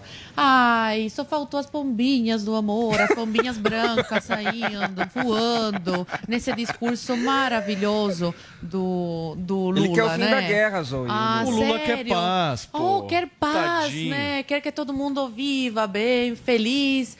Cara, eu queria que ele se posicionasse assim também, falando sobre a Venezuela, Cuba, Nicarágua. Não, agora eu vou falar sério, não vou brincar. Onde pessoas perdem as suas vidas pelo simples fato de expressarem a sua opinião. Isso é verdade. A gente viu em Cuba ano passado, em julho, as manifestações. Pessoas que morreram, pessoas que estão presas sem o devido processo legal, sem um advogado para fazer a sua defesa, pelo simples fato de ir às ruas para fazer oposição ao governo, falar queremos eleições, queremos um país livre. O Lula é companheiro, é amigo, é financiador, parceiro desses países que massacram o seu, o seu povo todos os dias. Ont, anteontem teve uma notícia de um cubano que morreu numa embarcação, fugindo de barquinho, Havana, fazendo o trajeto Havana, Havana, Miami. E a gente não vê o Lula se posicionando contra essas atrocidades. Aí é que a gente vê a hipocrisia, como ele gosta de algumas ditaduras e de outras, aí quando é, é conveniente para ele, ele é contra. Ô, Pena, o que, você pensa sobre isso, hein? Esse discurso de sempre que o Bolsonaro tem algum problema, seja em política interna ou política exterior, mas e o PT, mas e o Lula? Eu já vi até, ma- mas e o Biden? Isso já não cola mais, né, Paulo? É muito mais complexo do que isso, mas muito, muito mais complexo. Há uma reação óbvia nesse momento em que o Bolsonaro tem problemas sérios de política externa em ter que culpar alguém. Daí é esse, esse, essa mensagem insana que você leu ontem, que ele mandou para os seus companheiros mais próximos. E vale lembrar que o Bolsonaro, as grandes relações internacionais que ele mantém são com países que são ditaduras. Países como a Arábia Saudita, que é uma grande ditadura, que mandou matar um jornalista na sua embaixada na Turquia e esquartejar esse jornalista. É esse o príncipe da Arábia Saudita, que é o grande parceiro do Jair Bolsonaro. Bolsonaro dá apoio a ditaduras pelo mundo inteiro. E, nessa, e nesse texto ontem ele falou: só existe a Liga Árabe, que é uma liga composta basicamente por ditaduras, a China, que ele, que ele apoia, que ele, que ele diz que é comunista, mas está lá, a, a Rússia, que nesse momento ele apoia. É, então ele só falou de ditaduras. É um grande diversionismo. Usar o Lula para falar de política externa nesse momento é um grande diversionismo. E só para finalizar, é, a tentativa do Bolsonaro de fazer uma viagem à Rússia saiu pela culatra, mas era antes uma reação às viagens que o Lula havia feito anteriormente pela Europa, sendo recebido com honras de chefe de Estado por Macron, por exemplo, na França, e também por, por quase eh, ministro Olaf Scholz da, da Alemanha, que na semana seguinte se tornaria o chanceler.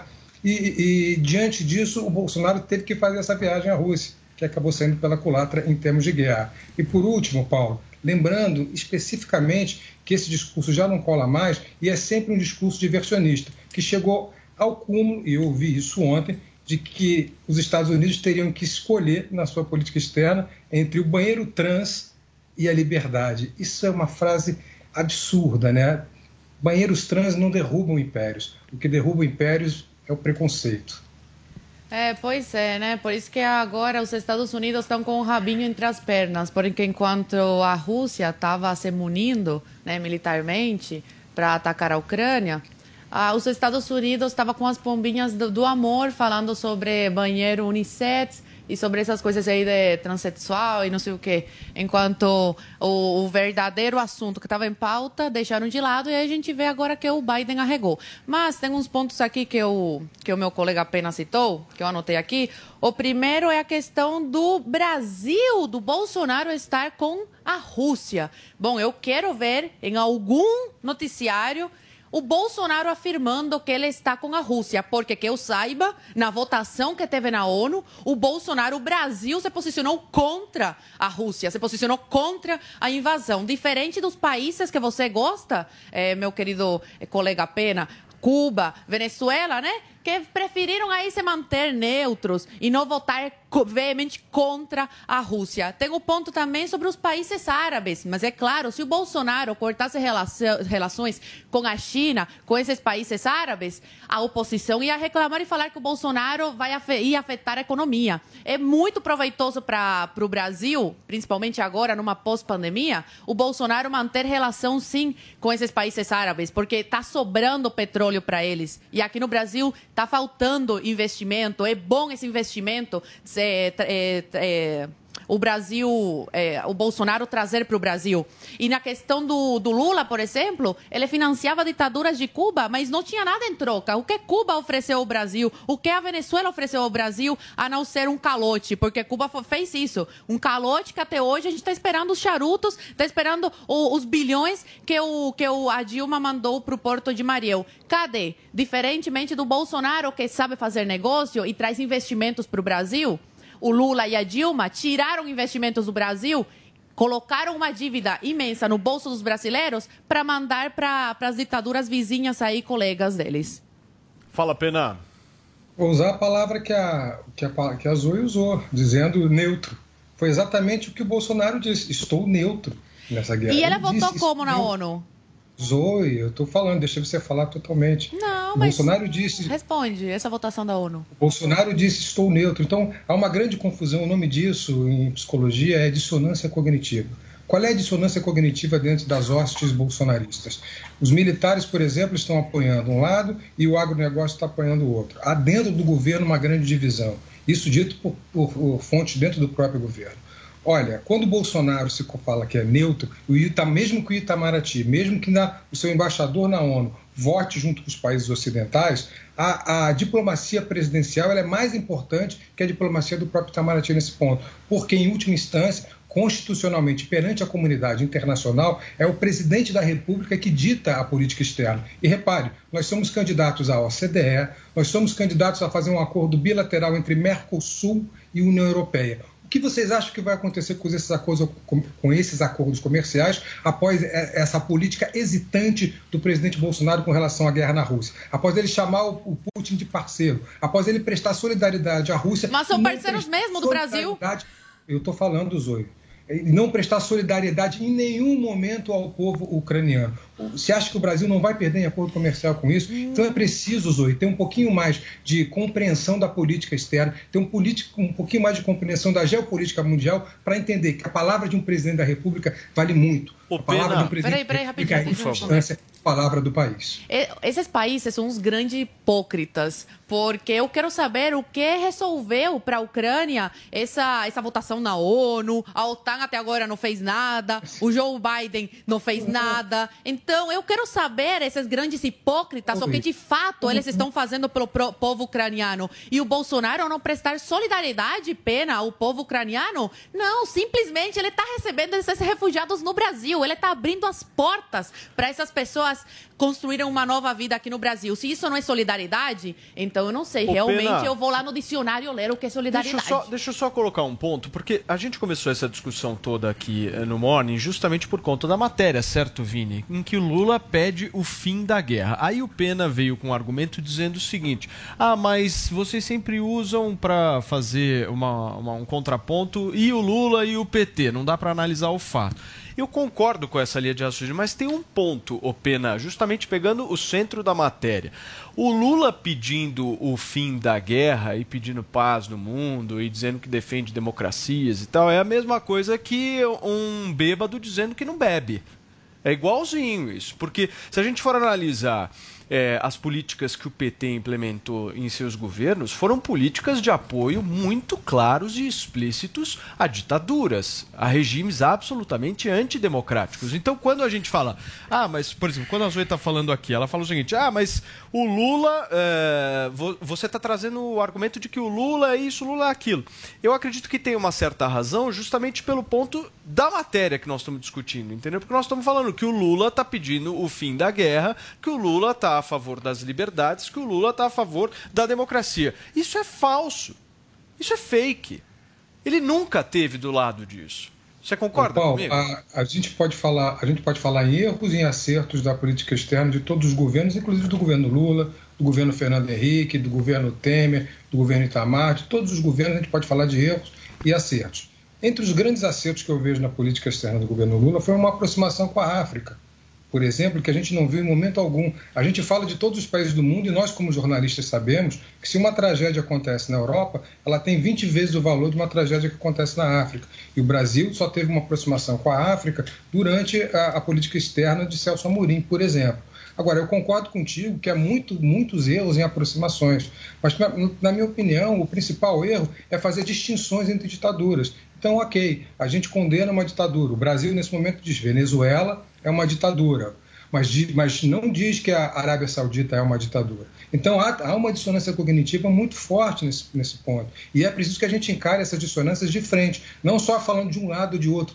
É, é simples, Paulo, não é uma questão dicotômica. Eu entendo, Nunca é. Pena, Mas você eu percebe. Não, peraí, mas você percebe só- hipocrisia? Então, esse é o ponto, porque quem vo- volta à matéria, nós estamos falando que o Lula está ao lado da liberdade e da democracia. Esse é o ponto. É por isso que a gente vem e justamente traz, mas espera aí, o Lula está falando sobre democracia e liberdade? Esse é o ponto. Não, e outra coisa, no Sim, começo do pra- e governo tá Bolsonaro, que ele atacava a China, a oposição, você é burro, tá maluco, a gente precisa da China. Então, quando o Bolsonaro tenta manter o diálogo né, com parceiros comerciais, tem problema. Quando ele ataca, também tem problema. Você entende? Não é uma hipocrisia? De verdade, pena? Porque pra mim não faz sentido. Hipocrisia, Zoe, é quando você mantém uma relação com a Arábia Saudita, que obviamente é um parceiro comercial, mas menor, é um parceiro, mas é um parceiro comercial, e não a critica como ditadura. Quando você critica uma, uma, uma ditadura em outro lugar do mundo, na América Latina, onde quer que seja, e não critica num país rico Então você qual você defende que os Eu- eu países não árabes não defendo. têm que mandar petróleo pro Brasil, é isso? Deixa eu continuar, Zoe. Hipocrisia é quando essa política externa ela se volta muito mais para uma política interna, para atingir, para para agregar os seus seguidores, para manter a tropa unida dentro de casa. E é isso que acontece quando algumas falácias se voltam, por exemplo, para discurso de gênero, para discurso de, de costumes. Isso que a gente assistiu ontem. Quando eu ouvi ontem que os, os Estados Unidos perderam a hegemonia por causa do banheiro trans, isso me causou uma perplexidade gigantesca, Paulo.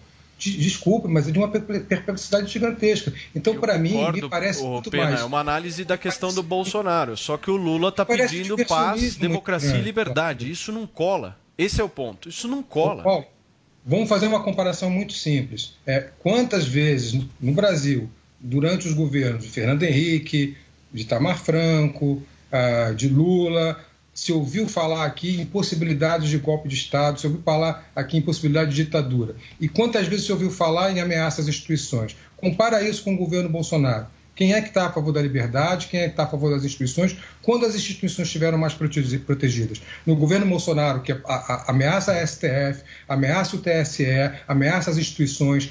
Um governo Bolsonaro que instrumentalizou o judiciário, instrumentalizou a Polícia Federal, que não é um órgão de governo, é um órgão de Estado. Isso Mas, ô, aconteceu no governo mais instrumentalizado o judiciário Isso do é que foi na época do PT.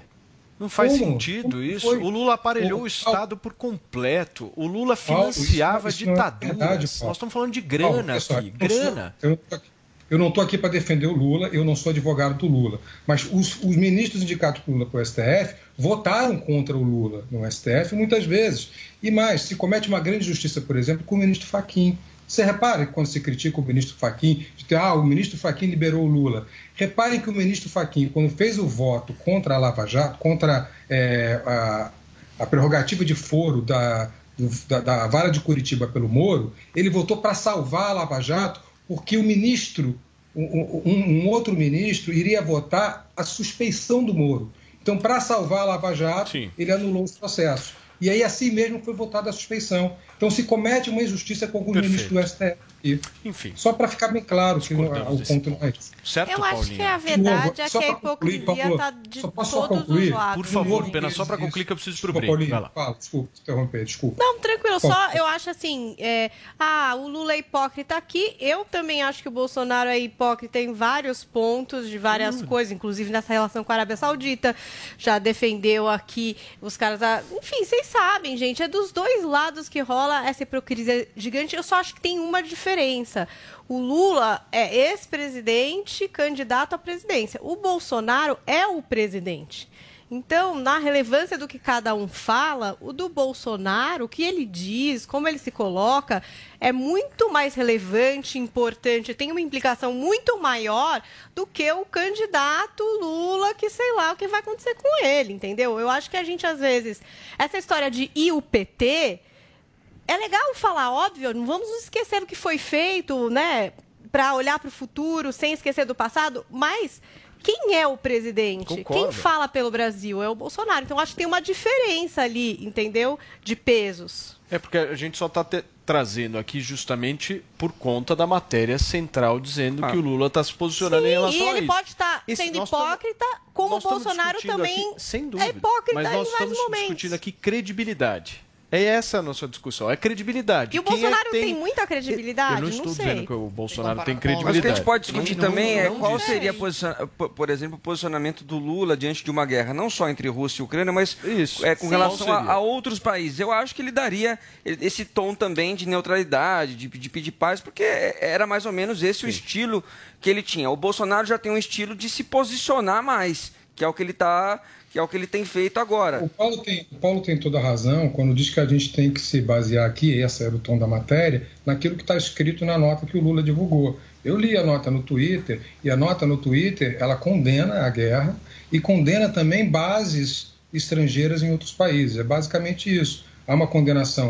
O professor Carlos Gustavo falava sobre as bases da OTAN que avançaram a partir do, do memorando de Budapeste, quando havia um acordo para que elas não avançassem para a cortina de ferro. E isso, claro, despertou a Rússia. É motivo para a guerra? Obviamente que não. Eu não estou defendendo, nem nunca defenderei, como você sabe, Paulo. Muito bem. Mas, voltando ao nosso assunto, eram esses dois que estavam ali baseados. Eu preciso ir para um rápido intervalo comercial, é muito rápido. Na volta, Paulinha, eu vou querer saber várias coisas, mas a principal delas, se Michel Temer e Marcela Temer ainda estão together and forever. Tem que Daqui a pouquinho, hein? tem que manter Certo? isso aí, tem que manter isso Tem aí. que manter isso aí, tem que manter você também aqui com a gente no Morning Show. Fica aí, rapidinho a gente volta. Nossa mulher positiva dessa semana é secretária estadual de Desenvolvimento Social do Estado de São Paulo, Célia Parnes. Então anota aí, domingo às 10 da noite, na Jovem Pan e também no aplicativo Panflix. Te espero. Oferecimento TIM. Imagine as possibilidades.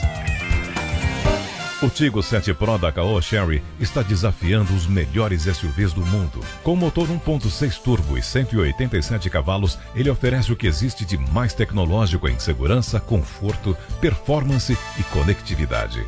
Tigo 7 Pro, feito para quem conhece, sabe o que quer, mas deseja mais, muito mais. Acesse d21motors.com.br barra ofertas e consulte condições. No trânsito, sua responsabilidade salva vidas. Jovem Pan Morning Show.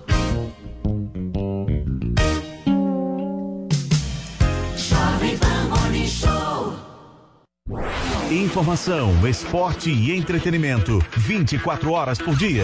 Assista a Jovem Pan News na sua TV por assinatura. Pelo canal 576 na NET. Claro TV, Sky e DirecTV Go. Pelo canal 581 na Vivo TV ou pela Oi Play. E acompanhe também nas parabólicas. Fique bem informado na Jovem Pan News. O super mês do consumidor já começou nas lojas 100.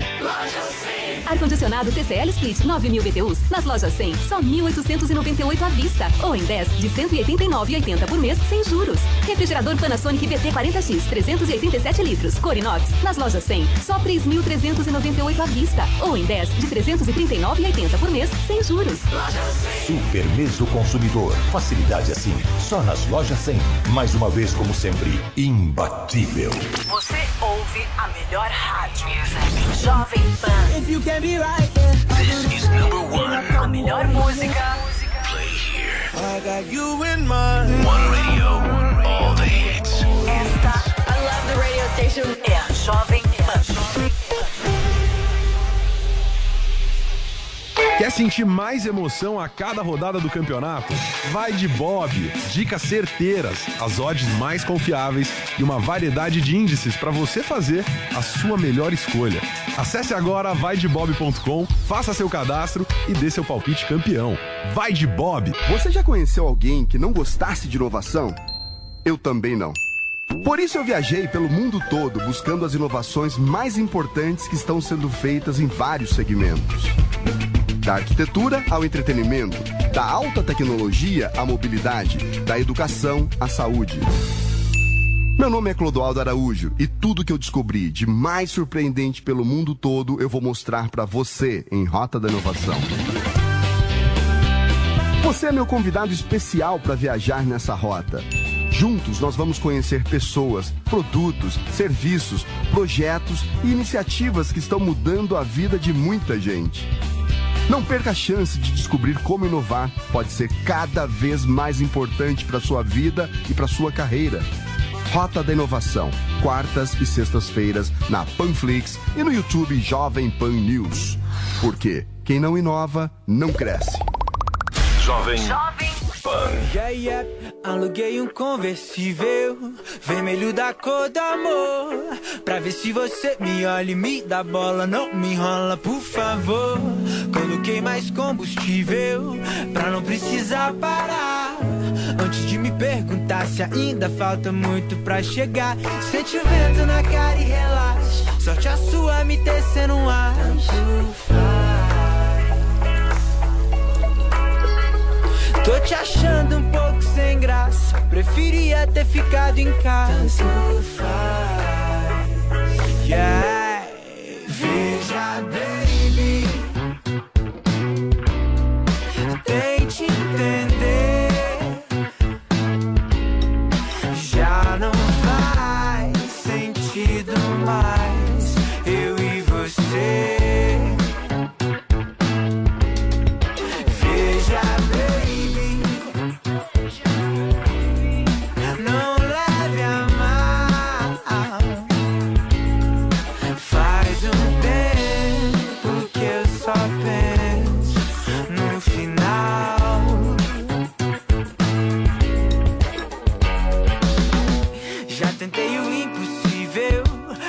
Nada, funcionou. Toda vez que cê me olha, o peito gela, eu não aguento esse terror. Gata ia ser incrível, a gente não precisa parar. Tanta coisa pela frente, mas infelizmente não vai dar. Sente o vento na cara e relaxa. Sorte a sua me tecendo um ar. Tanto faz. Tô te achando um pouco sem graça. Preferia ter ficado em casa. Tanto faz. Yeah. Veja, baby.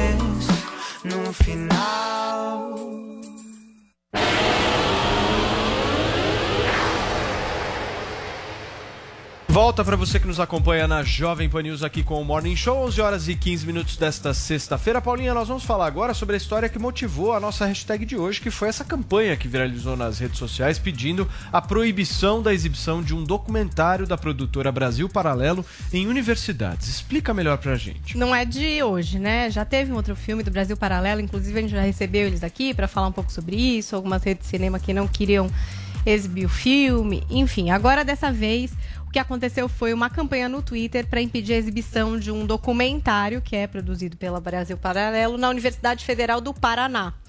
Né? Então, essa produção se chama O Fim da Beleza. Tem até o trailer, a gente pode colocar aqui para vocês irem acompanhando um pouco das imagens. E ela se pro propõe a discutir o que eles entendem como a decadência dos padrões artísticos no Brasil e no mundo. Então, essa é a proposta. É uma série documental, tem várias pessoas que participam ali, enfim, com seus depoimentos e tal. Eu vou ler aqui parte dos tweets é, de um perfil que se chama Brasil Paralerdos. Este perfil Brasil Paralerdos qual a intenção desse perfil? É exatamente criticar o Brasil paralelo. Eles meio vivem disso, assim. Bota lá uma coisa Brasil paralelo, eles põem um ponto de crítica, eles falam uma coisa contra e tal. Eles que puxaram essa história é, do boicote. E eles disseram assim, ó. Tem um monte de tweet lá, tá? Peguei parte só para vocês entenderem um principal ponto. Questionar a Universidade Federal do Paraná sobre a exibição do documentário de uma produtora de extrema direita, escrito em letras garrafais aí, não é censura. Censura é o que faz a Brasil Paralelo ao assediar juridicamente pesquisadores e jornalistas.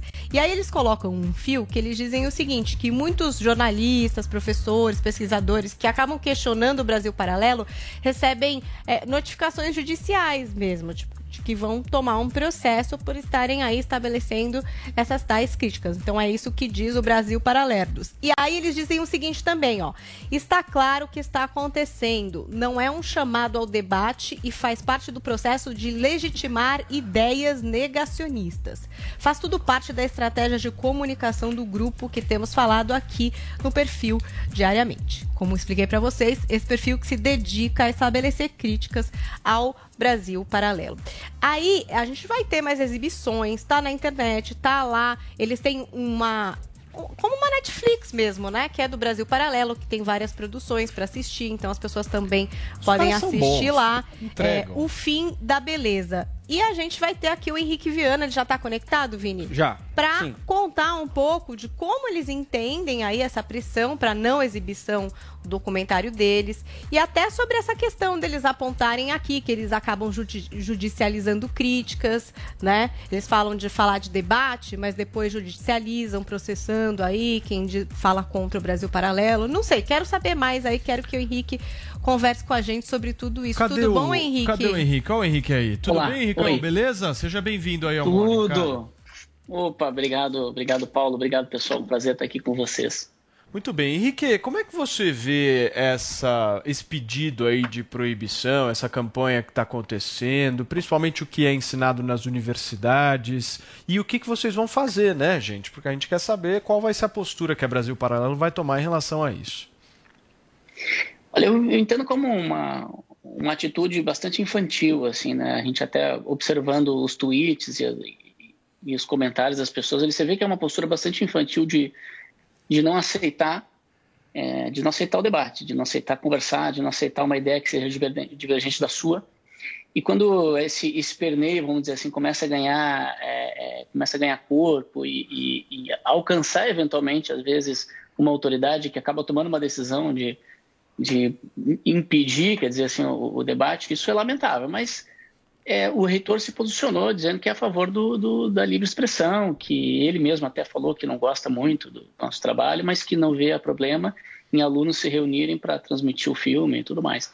Então, no fundo, é algo, uma postura bastante infantil, acho que e, e esse perfil mente bastante. Então, acho que a única coisa que está certo ali, que, não é, que é verdade do que eles falam, é que eles acompanham diariamente o Brasil Paralelo. Isso, é- isso é verdade. Eles devem ter um pôster assim, ô, uns pôsteres nossos. Tem um ponto aí, a gente estava até almoçando ontem, eu, Paulinha e Vini, e a gente estava comentando sobre essa história da Brasil Paralelo, que é o seguinte: você pode criticar Brasil Paralelo, enfim, discordar, dizer que, olha, meu, eu sou mais progressista, acho que os caras vão para uma linha mais conservadora, isso aí está no direito. Agora, é inegável que vocês, Henrique, entregam. Vocês entregam produtos de qualidade, vocês estão lá fazendo e tal. Não seria, pensando, já que a gente defende liberdade, não seria muito mais ético da parte de quem não quer, por exemplo, que haja veiculação da Brasil para a universidade, seria muito mais ético, então, eles montarem uma produtora que seja, por exemplo, progressista, que tenha suas visões mais pendendo para a esquerda e que queiram competir com a Brasil Paralelo. Isso é livre mercado. Ou simplesmente pô. não assistir, né? Porque foi até o que Isso é motivou a livre nossa, a nossa tag hoje, né? Porque se É, você não gosta Paulo, de, um, de um- o- de um produto, você não gosta de, né, do- da forma como a Brasil Paralelo faz, por que só não, então, não assistir, não ver, não consumir esse tipo, esse tipo de produto? Mas pode falar aí, Henrique. Não, a, a liberdade de expressão ela é fundamental, é um pilar da, da- evolução, do amadurecimento cultural de qualquer sociedade. Nós precisamos desse debate, a gente precisa é, é, é, desse, desse conflito de ideias. É, é necessário, é fundamental a liberdade de expressão para isso e é, o sucesso de uma iniciativa de, de, de, enfim, de documentários, de filmes, um escritor, um professor, seja o que for o sucesso dele, vai estar ligado à capacidade dele de, de, de, de fazer a coisa bem feita. Quer dizer, assim, a gente tem um processo. ah, quer dizer, a, a honestidade intelectual de um trabalho como esse não é, não é algo que você tem ou você não tem, assim, que brota. Exige muito trabalho, muito esforço. Você precisa se questionar, você precisa ser desconfortado pelas fontes que vão, às vezes, contra aquilo que você acredita inicialmente. Você precisa ter uma equipe de pesquisa que está constantemente se autocriticando. Você precisa entrevistar pessoas que são contraditórias e a gente tem feito isso bastante a partir de 2020. Né? A gente percebeu que eventualmente estávamos. E, a gente sempre teve muita dificuldade de conseguir o aceite de é, pesquisadores de esquerda progressistas, mas a gente aos poucos vem conseguindo. Alguns vêm topando conversar com a gente. O, o, só para vocês terem uma ideia, na, na, nos últimos três meses, último trimestre, a audiência da Brasil Paralelo foi de 15 milhões de espectadores únicos. Então, 15 milhões de pessoas, espectadores únicos, assistiram em média 50 minutos de, de Brasil Paralelo. Isso não é porque eu, eu tenho alguém por trás, porque não tem, né? A gente não tem ninguém por trás. É, é 100% privado, não tem nenhum patrocinador, nem dinheiro, nem dinheiro público.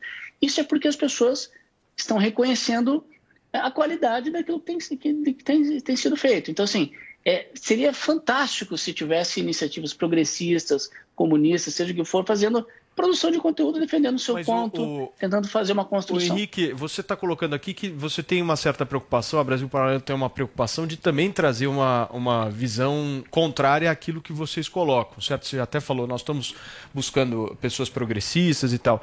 Mas mesmo Sim. se vocês não estivessem, eu ainda acho que vocês estão no direito de vocês. Assim Com como certeza. as Esse, universidades... esse- isso que a gente está fazendo, Paulo, desculpa isso que a gente está fazendo é somente um, uma, digamos assim, um preciosismo nosso de dizer assim, olha, Concordo. nós queremos realmente qualidade. Então a Porque gente quer se ir você além, for a analisar do outro mais. lado, você tem uma, uma, uma, uma dominação, uma dominância muito forte de um ideário mais progressista dentro dessas universidades e sempre foi assim, certo? Sempre foi assim. Mas eu quero ouvir o Exatamente. nosso Felipe Pena. Cadê o Pena aí na história? O Pena adora a Brasil Paralelo, assiste, Assiste todos. todos. os documentários, eu tenho certeza absoluta. Pena, qual que você mais gosta? Eu queria já convidar o Henrique para dar uma palestra na minha universidade na minha turma. Aê! Eu acho que- Opa! Muito bom. Felipe Pena, um O que eu gentleman. mais gosto, Paulo, o que eu mais gosto mesmo na vida é, é a convivência dos divergentes. Boa, eu acho que o fundamental é sempre que a gente tenha tese, antítese, para que o público possa fazer a síntese. Não é a gente que produz a síntese. Então, aqui no programa, por exemplo, sempre que a gente tem divergências, eu acho muito bom, porque é o público que, em última é o instância, Bolsonaro. vai dizer qual é a síntese que ele está fazendo daquilo que ele está assistindo. Então, acho muito bom uma produtora como a Brasil Paralelo, que apresente seus produtos, inclusive discutindo com pessoas progressistas que podem ter suas discordâncias com o conteúdo, e a partir dessas discordâncias, talvez um lado ou outro consiga ter novas ideias sobre assuntos que parecem estanque. Nunca é produtivo para nenhuma das partes, para ninguém que lida com conhecimento, ter conteúdos ou ter crenças inabaláveis. Não há nenhuma crença que precise ser inabalável. Pelo contrário, a gente tem que estar sempre à disposição para mudar de opinião o tempo inteiro. Só não muda de opinião quem não tem opinião. Então é importantíssimo o trabalho de vocês, Henrique. Então já fica aqui de antemão o convite.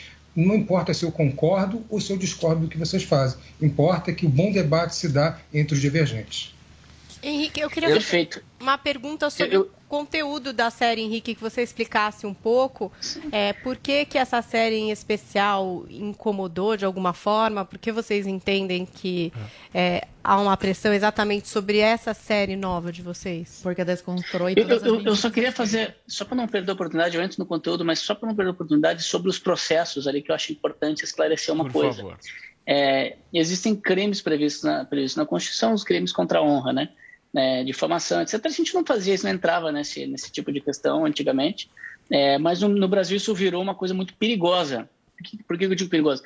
Você, você fica falando mentiras sobre, um, sobre uma empresa, no caso sobre a gente na internet, e às vezes essas mentiras, ah, elas são mentiras assim, a pessoa fala que a gente está cometendo um crime, digamos, nos acusa de racismo, de nazismo, seja o que for. E, e se isso não é combatido depois, uns amiguinhos nossos lá de Brasília, conhecidos, calheiros e companhia, usam esse tipo de mentira para lhe acusar de um crime e avançar nas instâncias judiciais. Então vi- vira uma bola de neve. Então a gente passou a processar quem fala mentira, né? Quem comete um crime contra a gente, a gente processa. Agora, quem critica, quem é, isso, isso a gente não processa, não tem problema. Eu nem tenho como processar alguém que me critica. Se eu ficar fazendo isso, vai, vai, vai entrar lá no. O juiz não vai aceitar, quer dizer, não, nem é produtivo. Então, assim, é mentira que a gente fica fazendo ativismo judicial contra isso. É- Isso é mentira, a gente não faz. A gente somente seleciona aquele que, eventualmente, um cara vai lá e chama, e diz que a gente é, é nazista ou racista, esse tipo de coisa, né? ou fala, afirma, por exemplo, eles receberam dinheiro público para fazer tal coisa, eles estão, é, isso, são corruptos e tal.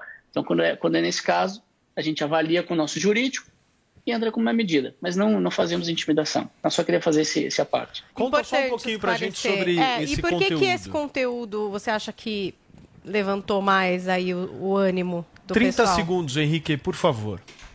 Putz, isso é difícil. Quando a gente toca na ferida, quando a gente vai lá e mostra essas infantilidades e mostra as, as fraquezas, vamos dizer assim, é, daqueles que têm um discurso diferente do nosso, eu acho que isso mexe com qualquer um, é natural. Se alguém agora começar a vir aqui falar dos de defeitos meus, tocar nas minhas feridas, eu vou ficar nervoso também. E aí vai da minha maturidade, como é que eu vou reagir a isso, se eu vou fazer uma autocrítica, pensar, se eu vou reagir com briga. Acho que faz parte. Acho que a arte moderna, a arquitetura moderna é feio, a gente olha na rua, todo mundo olha, sabe que é feio. Quando a gente vê o mictório lá exposto, sabe que é feio. A gente foi lá só e tocou na ferida com embasamento, com honestidade, mostramos, comparamos, etc. Isso acho que mexe com qualquer um, faz parte.